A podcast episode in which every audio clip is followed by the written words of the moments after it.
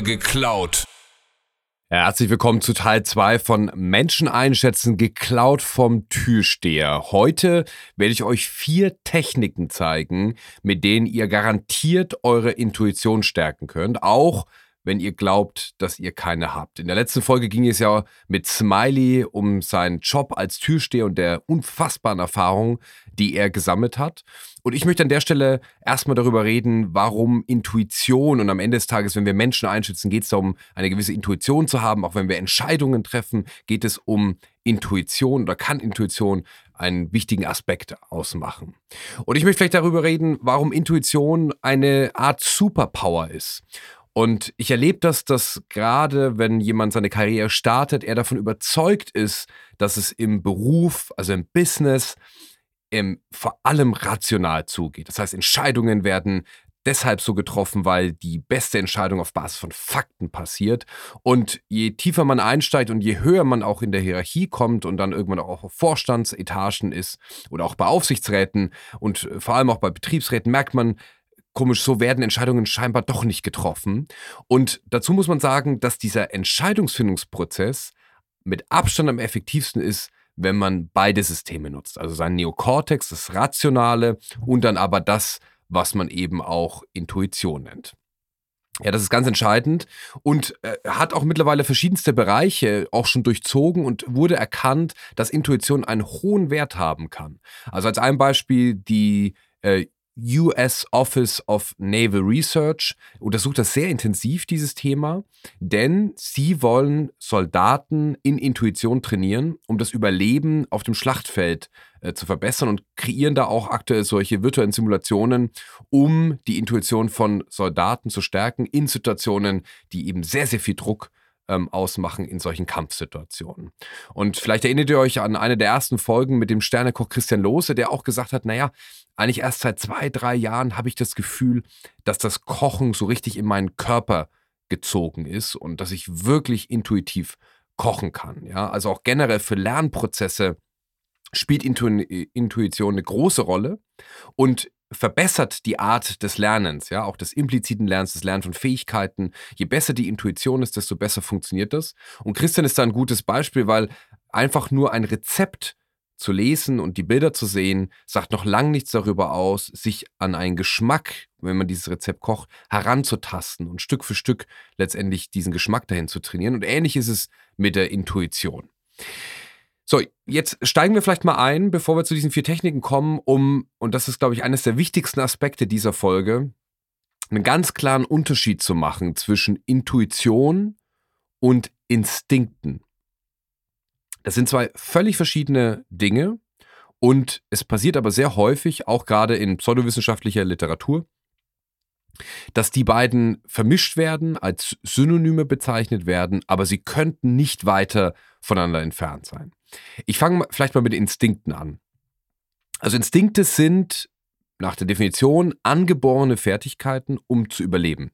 Das heißt also, bei Gefahr kommt es zu einer Reaktion, die das Überleben sichern soll.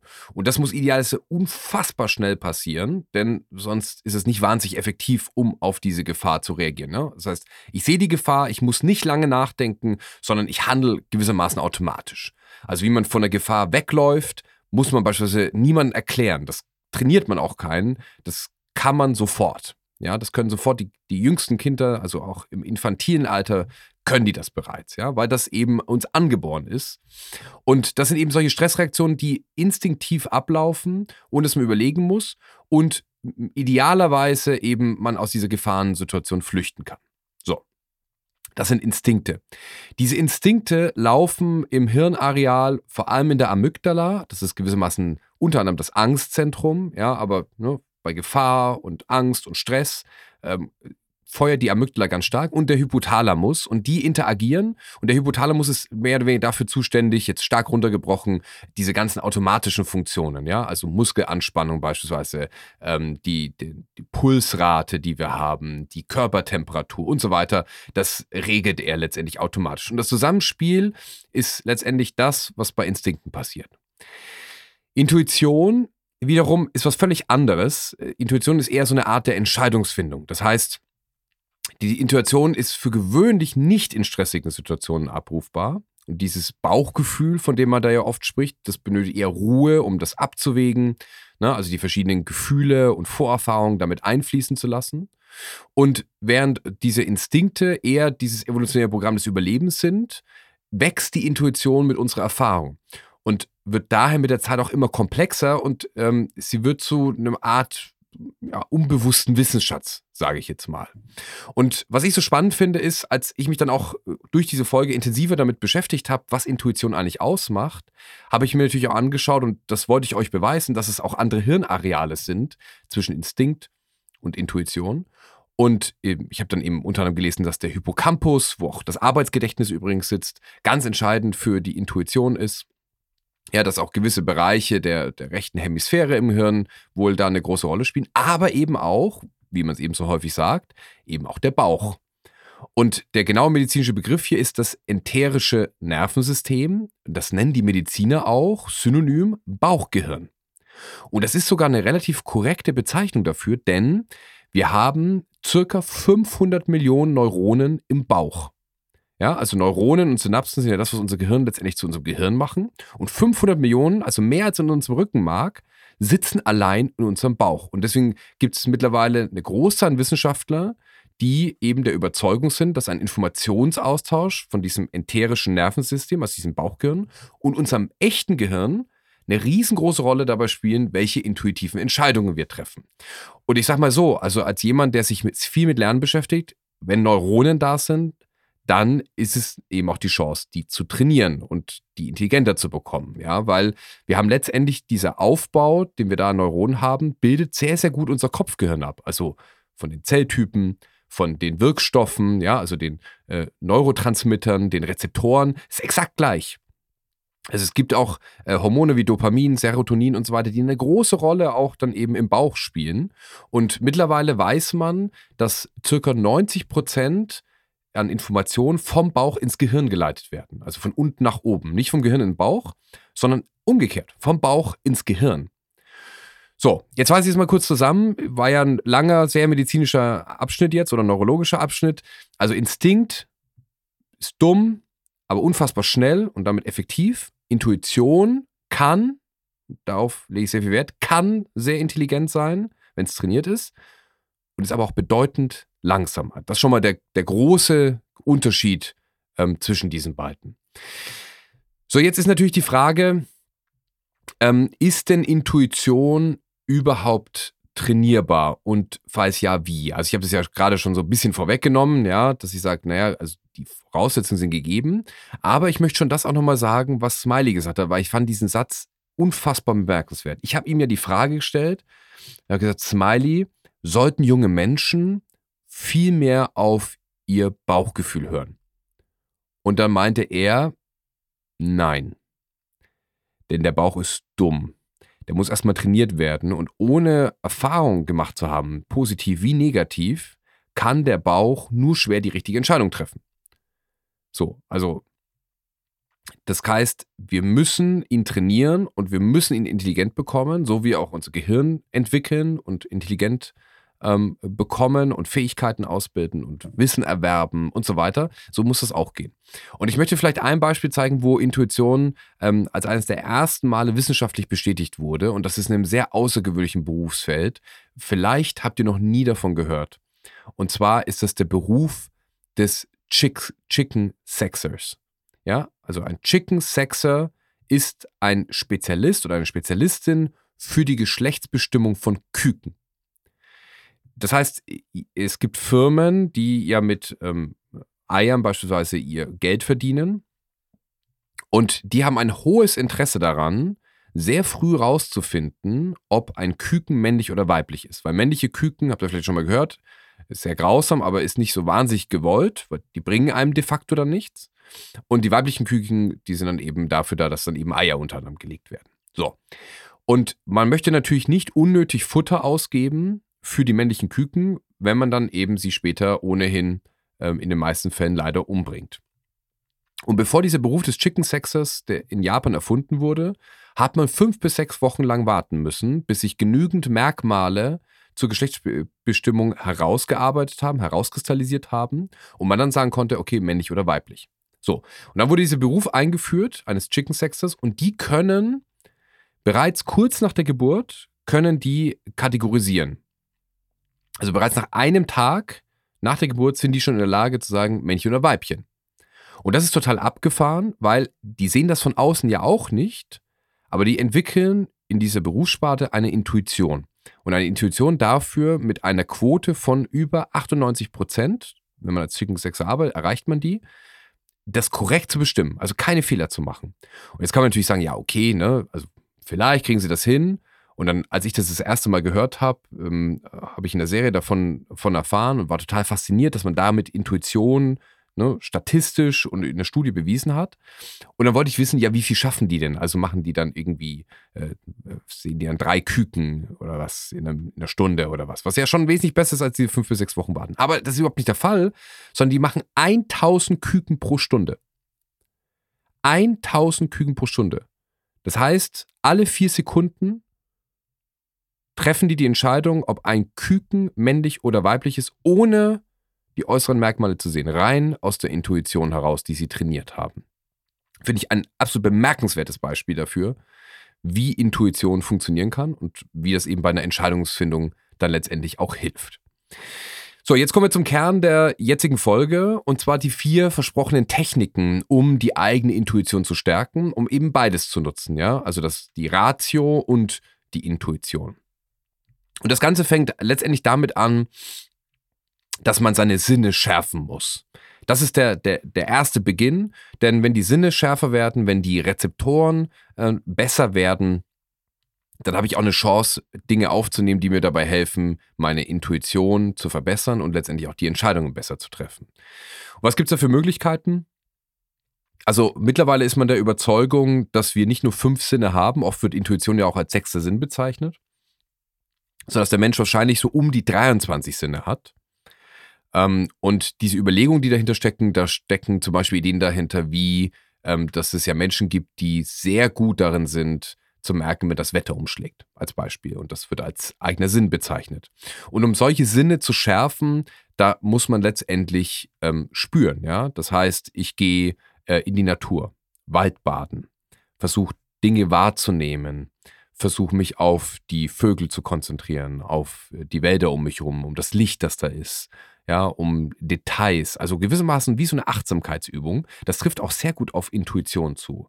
Ja, vielleicht gehe ich auch ins Museum und betrachte sehr genau, ja, lerne genau hinzusehen. Oder ich schalte bewusst das Sehen aus und gehe vielleicht mal in ein Dunkelrestaurant. Ja, also diejenigen von euch, die es nicht kennen, ein Restaurant, bei dem, ähm, wenn man reingeht, komplett alles dunkel ist, man für gewöhnlich von blinden Kellnern bedient wird und dadurch eine ganz andere Form der Wahrnehmung bekommt, weil man ganz viele Stimuli, ganz viele Reize ausschaltet. Und das ist Schritt eins, um die Intuition zu verbessern, ist seine Sinne zu schärfen. Und darauf aufbauend kommt nach den Sinnen, wenn die geschärft sind, ist auch die Wahrnehmung zu steigern. Das eine ist, die Sinne aktiv zu haben, aber was davon kommt dann wirklich als Wahrnehmung bei mir an? Und da in Schritt zwei äh, kann ich euch empfehlen, in irgendeiner Form eine Achtsamkeitsübung zu machen, wie zum Beispiel Meditation. Und das muss jetzt kein großes, wir machen alle 40 Minuten Meditation-Ding sein, sondern da reichen drei Minuten am Tag aus. Und zwar drei Minuten der Ruhe am Tag, um einfach mit seiner Intuition in Einklang zu kommen. Das kann auch beispielsweise ein Spaziergang sein oder sich drei Minuten auf dem Klo einsperren, wenn ihr diese Ruhe nicht anders bekommt, um euch wirklich von anderen Leuten zu trennen, rauszuschalten und nur mal kurz bei euch zu sein um damit letztendlich mit dieser Art der Meditation oder dieses Ausklinken, des Auscheckens letztendlich eure Intuition zu stärken. So, jetzt kommt Nummer drei. Und bei Nummer drei ist es ganz entscheidend ähm, und vielleicht der wichtigste Aspekt, den auch Smiley genannt hat, ist letztendlich ähm, offen für Erfahrung zu sein. Das heißt, er meinte auch, Menschen müssen genügend Freiraum bekommen, um selbst Entscheidungen zu treffen und zu lernen, mit Verantwortung umzugehen. Und das ist eine wichtige Basis, Erfahrung zu sammeln, so wie wir das in unseren Games ja auch immer sagen. Die Leute sollen selbst Erfahrung sammeln. Es geht nicht nur um Wissen, sondern die müssen Dinge ausprobieren, Learning by Doing, selbst Erfahrung sammeln, Situationen haben, die auch gnadenlos scheitern, die in unserem Game standardmäßig mit vorgesehen sind. Ja, es gibt da sogenannte No-Win Szenarien, das heißt Situationen, in denen sie auf jeden Fall scheitern werden, weil auch im Scheitern liegt eben sehr viel Erfahrung, wahrscheinlich mehr Erfahrung als in den Erfolgen. Und deswegen, man muss offen sein für alles, ja, eben auch für diese Fehler, für die Kritik, die vielleicht auch damit manchmal einhergeht, um zu wachsen und dieses Gespür, diese Intuition zu trainieren. So, jetzt ist dieser eine Baustein, diese Erfahrung zusammen, aber man muss sie immer wieder reflektieren. Das heißt, immer wieder in den Austausch gehen, eben auch mit anderen, mit Peers, mit Freunden, die man hat, mit Arbeitskollegen und Situationen reflektieren und einordnen und gewissermaßen, wenn neue Situationen kommen, die ich dann intuitiv bewerten muss, dann eben bewusst auch diese Vorerfahrungen rauszukramen und damit abzugleichen. Weil das macht die Intuition letztendlich aus. Das ist sehr viel implizites Wissen, ja, die dann eben gespeichert wird. Und auf das greife ich zu, wie so eine Art Mustererkennung, ähm, die vielleicht auch ein Schachspieler hat, aber dazu kommen wir in der nächsten Folge. Und äh, diese Art von Mustererkennung lebt eben davon, die Erfahrung zusammen, sie zu reflektieren, einzuordnen, abzuspeichern. Um dann letztendlich in Punkt 4 auch auf die Intuition bewusst zuzugreifen, um auf dieses Bauchgefühl auch hören zu können. Und das funktioniert am besten, indem man konkrete Fragen stellt. Also wenn ich eine Situation habe, in der ich eine Entscheidung treffen muss, in der ich vielleicht jemanden einschätzen muss oder ähnliches, dann eine möglichst konkrete Frage zu formulieren und da eben in sich reinzuhören und sagen, okay, wie fühlt die sich an, was macht die mit mir? Und dann kann man immer noch die Fakten ja auch mit auf den Tisch legen und in Kombination sehen. Aber das ist ganz entscheidend dafür, das heißt, diese Fragen auch bewusst sich zu stellen, sich mit denen auseinanderzusetzen, die abzuwägen. Und ich kenne das vor allem auch viel ähm, vom weiblichen Teil meiner Familie oder auch meiner Frau, die Entscheidungen nicht wahnsinnig schnell treffen, sondern sehr viel abwägen, sehr viel hin und her geben und eben an dieser Frage ähm, sich aufreiben und diese reflektieren, um dann zu einer besten Lösung zu kommen. Und das ist eigentlich im wahrsten Sinne, wie Intuition arbeitet und wie die funktioniert und man als Mittel einsetzt. Ja? Also nicht irgendein Voodoo, äh, der da passiert, sondern der eben aufgrund dieser gesteigerten Sinne, der Wahrnehmung und dann eben der gesammelten Erfahrung, wenn sie entsprechend reflektiert ist, auf diesen Fundus zugegriffen werden kann. Also die mit Abstand beste Variante, um Intuition zu entwickeln, ist aktiv sich Umgebungen zu suchen, die einem diese Lernmöglichkeiten geben, die einem die Möglichkeit geben, Erfahrung zu sammeln und sie zu reflektieren. Das heißt, zusammenzufassen, Nummer eins, Wahrnehmung, äh, pardon, äh, Nummer eins, Sinne schärfen, ja, also zum Beispiel Natur-Waldbaden. Nummer zwei, die Wahrnehmung steigern, drei Minuten Meditation am Tag reicht da aus, ja, kurzer Spaziergang, kurz irgendwo zurückziehen. Nummer drei, Erfahrung sammeln und mit anderen darüber reflektieren, um diesen Fundus aufzubauen. Und Nummer vier, auf das eigene Bauchgefühl hören, indem man ihm konkrete Fragen stellt. So, ich möchte noch ein Schlusswort mitgeben für diese aktuell doch auch sehr turbulente Zeit. Und das ist was, was mich wahrscheinlich mit am meisten inspiriert hat von der Folge mit Smiley. Und das war sein Aspekt von Killing with Kindness. Killing with Kindness hat für ihn die Bedeutung zu sagen, es gibt keinen Grund, nicht nett zu sein. Also auch wenn man was Negatives zu sagen hat, sollte man immer mit Feingefühl, Höflichkeit und Respekt ähm, dem anderen begegnen, aber trotzdem unmissverständlich agieren und kommunizieren. Und ich muss sagen, das war für mich ein sehr wichtiger Satz, den ich mir auch äh, zu Herzen nehmen möchte, auch wenn die Zeiten mal rauer werden, wenn es schwieriger wird. Und es ist für uns, glaube ich, alles sind es äh, turbulente und anspruchsvolle Zeiten. Aber das nicht zu vergessen und das von Smiley mitzunehmen.